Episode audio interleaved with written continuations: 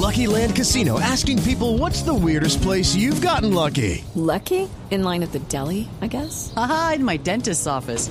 More than once, actually. Do I have to say? Yes, you do. In the car before my kids' PTA meeting. Really? Yes. Excuse me, what's the weirdest place you've gotten lucky? I never win and tell. Well, there you have it. You can get lucky anywhere playing at LuckyLandSlots.com. Play for free right now. Are you feeling lucky? No purchase necessary. Void where prohibited by law. 18 plus. Terms and conditions apply. See website for details.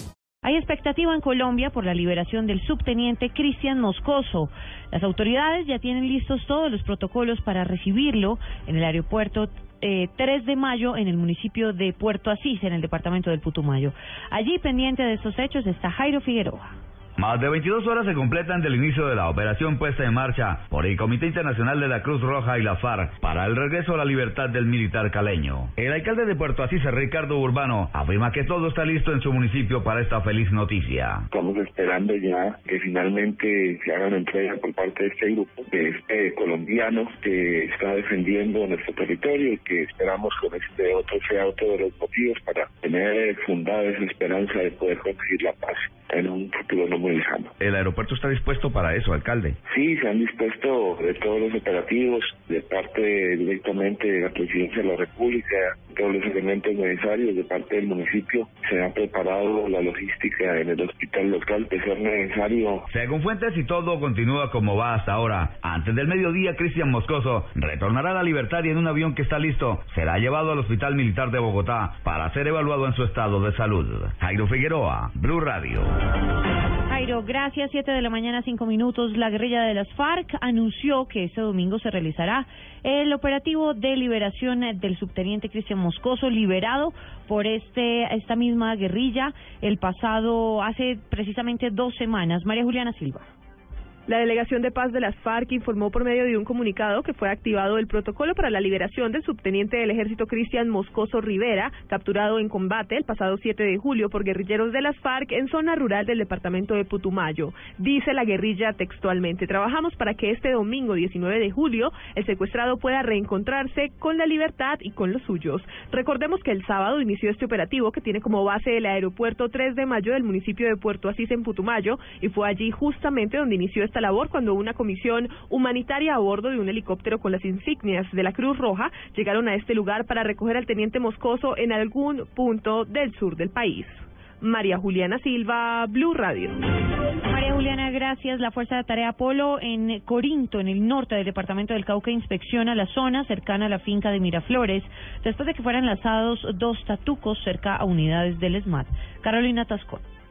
Así es, María Camila. Mientras unidades de policía del Escuadrón Antidisturbios resguardaban la finca Miraflores en zona rural de Corinto, arrojaron a esta zona de discordia para la comunidad indígena dos tatucos que, de acuerdo a lo reportado por el general Wilson Danilo Cabra, comandante de la Fuerza de Tarea Polo, no generó inconvenientes porque no cayeron cerca a los policías del SMAT lanzar unos tatucos hacia la hacienda Miraflores, que es la seguridad que tenemos ahí con la Policía Nacional, con el ESMAR, con la Policía y el Ejército ahí en ese sector con lo del problema de, los, eh, de las comunidades indígenas. Se lanzaron solamente unos tatucos y estamos alerta ahí a ver qué piensan hacer los bandidos y pues tratar de contraatacar eh, o, neutralizar cualquier atención, atentado que puedan hacer ahí en ese sector a la policía que está cuidando eh, esas haciendas. Los tatucos escucharon las explosiones y pero cayeron muy lejos de donde estaba la policía.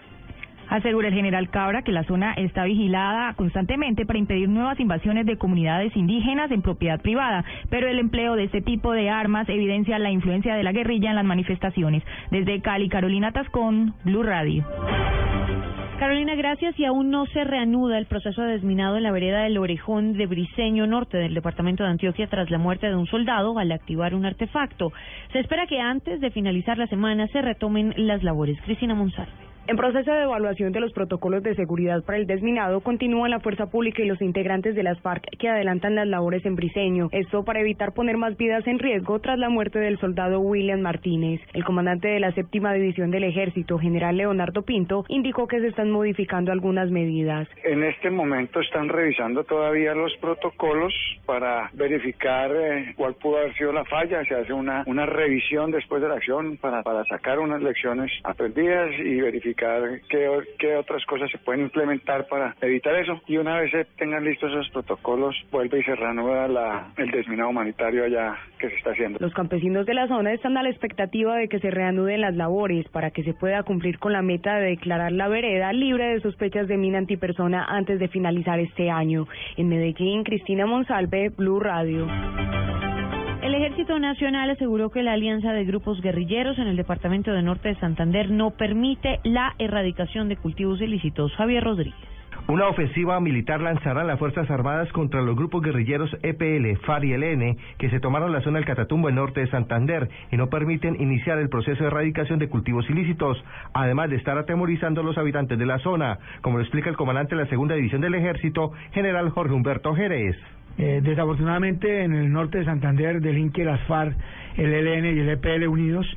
Eh, es la única parte del país donde eh, el terrorismo lo hacen unidos alrededor del narcotráfico.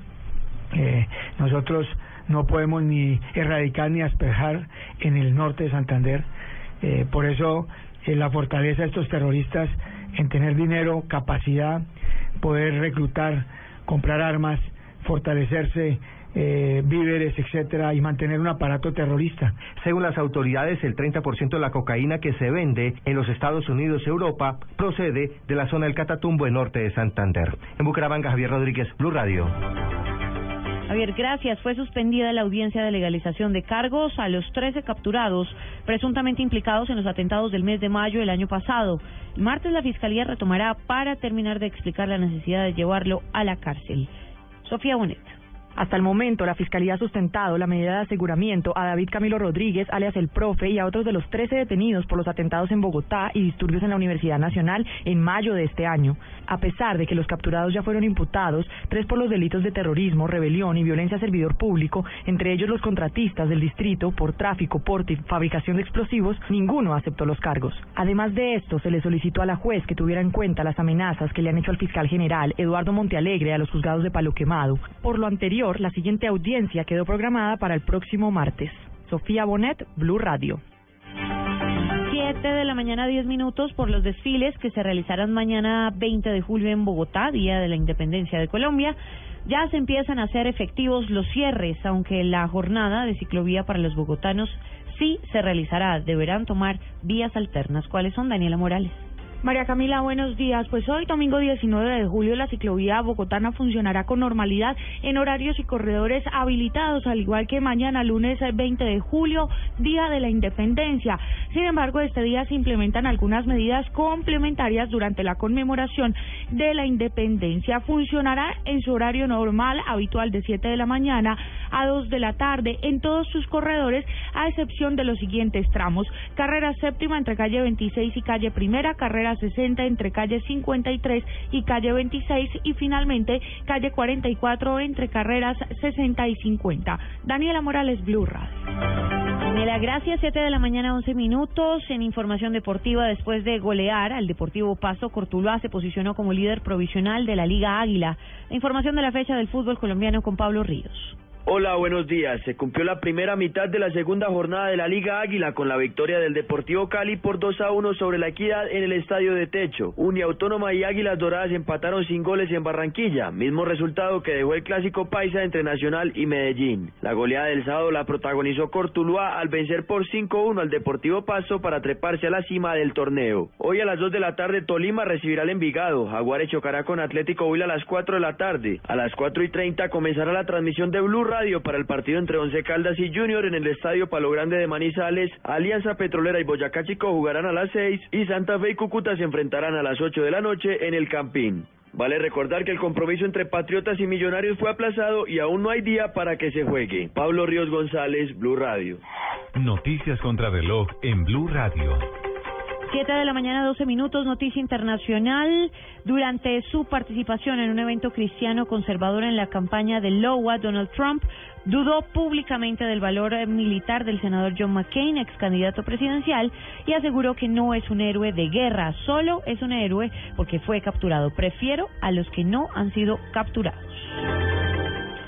La cifra, las 116 estaciones y portales del sistema que ya cuentan con torniquetes que permiten la lectura de cualquier tarjeta del sistema, así como con equipos de recarga y consulta de saldos en ventanillas.